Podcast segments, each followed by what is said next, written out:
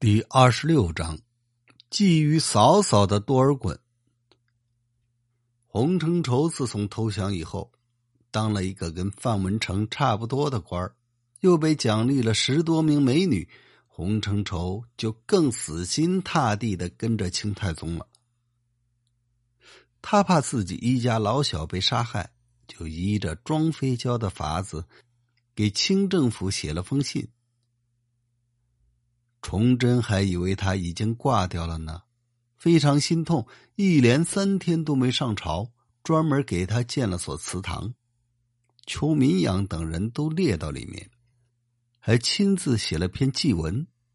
没想到洪承畴的信送来了，说是暂时投降，以后再想办法。崇祯长叹一声，赶紧让人停止祭祀，也没去捉拿洪承畴的家属。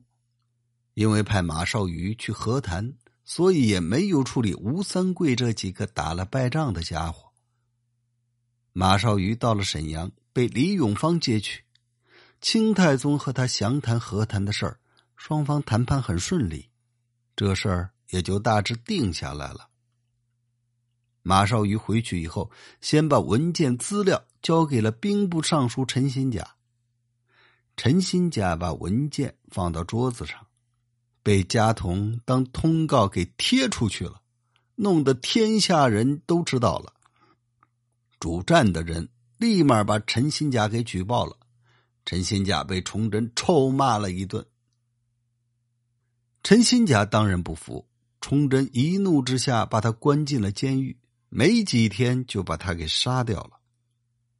鲁相生打仗的时候，陈新甲不发军饷，早就该杀。但提出和谈本来就是崇祯答应的，现在事情败露了，崇祯就杀人灭口，真不上道。这样一来，明清和谈的事儿就彻底黄了。清太宗得到消息以后，就让贝勒阿巴泰等人率兵攻打明朝，摧毁长城，占领冀州，转战山东，一口气打下了八十八座城池。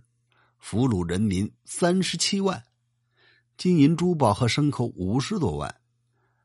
据守山东的鲁王复读自尽了。这时，山海关内外安了两总督，昌平、保定又安了两总督，宁远、永平、顺天、保定、密云、天津六地安了六个巡抚，宁远、山海、中协、西协。昌平、通州、天州、保定安了八个总兵。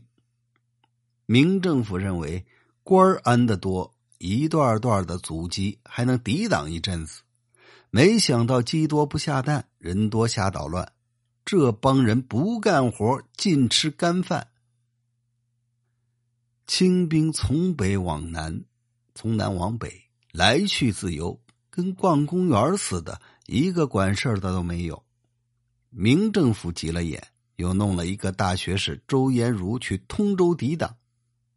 周延儒是流氓出身，流氓会的他都会，流氓不会的他也会，他就是个大流氓。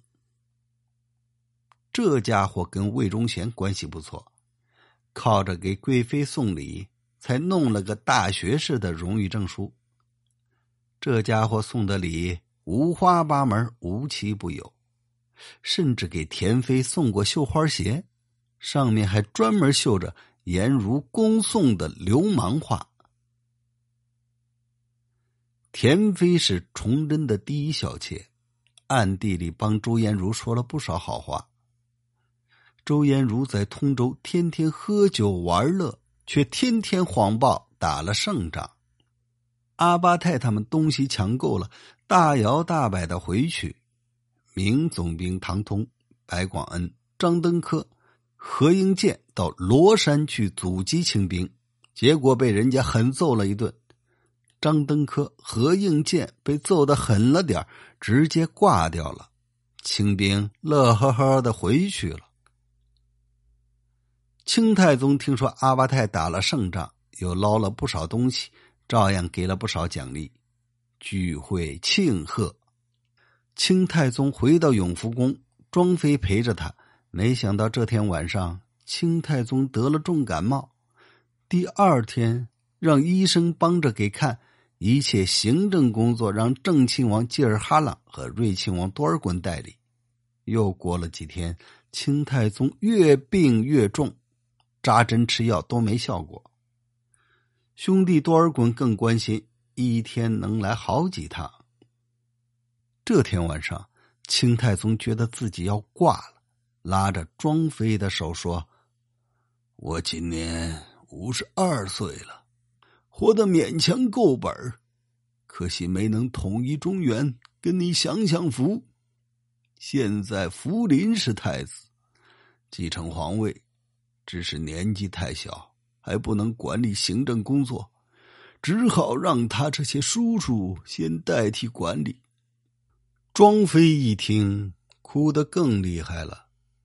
清太宗把吉尔哈朗和多尔衮叫去，跟他们说：“我估计命不久矣，但孩子刚六岁，不能管理朝廷。你们是叔叔，帮忙给管理着点吧。”二人连忙答应。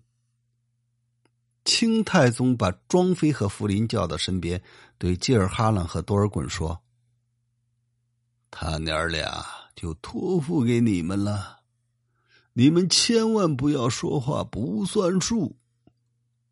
二人说：“如果说话不算数，天打五雷轰。”多尔衮说到“天打五雷轰”时，已经开始偷偷的瞅庄妃。一看庄妃泪流满面，宛如梨花一枝春带雨。心里就开始突突的跳。正好庄妃也在看他，多尔衮看得正出神，就听见一声娇滴滴的声音说：“福哥过来，给王爷请安。”那会儿，多尔衮正在低头看太子，正要站起来，发现吉尔哈朗早就站在一边，自己给太子行礼慢了，赶紧上去行礼。多尔衮和吉尔哈朗一起跟清太宗告别，回到家以后，这小子春心荡漾，辗转难眠。感谢收听，欢迎点击订阅、关注、支持老绿。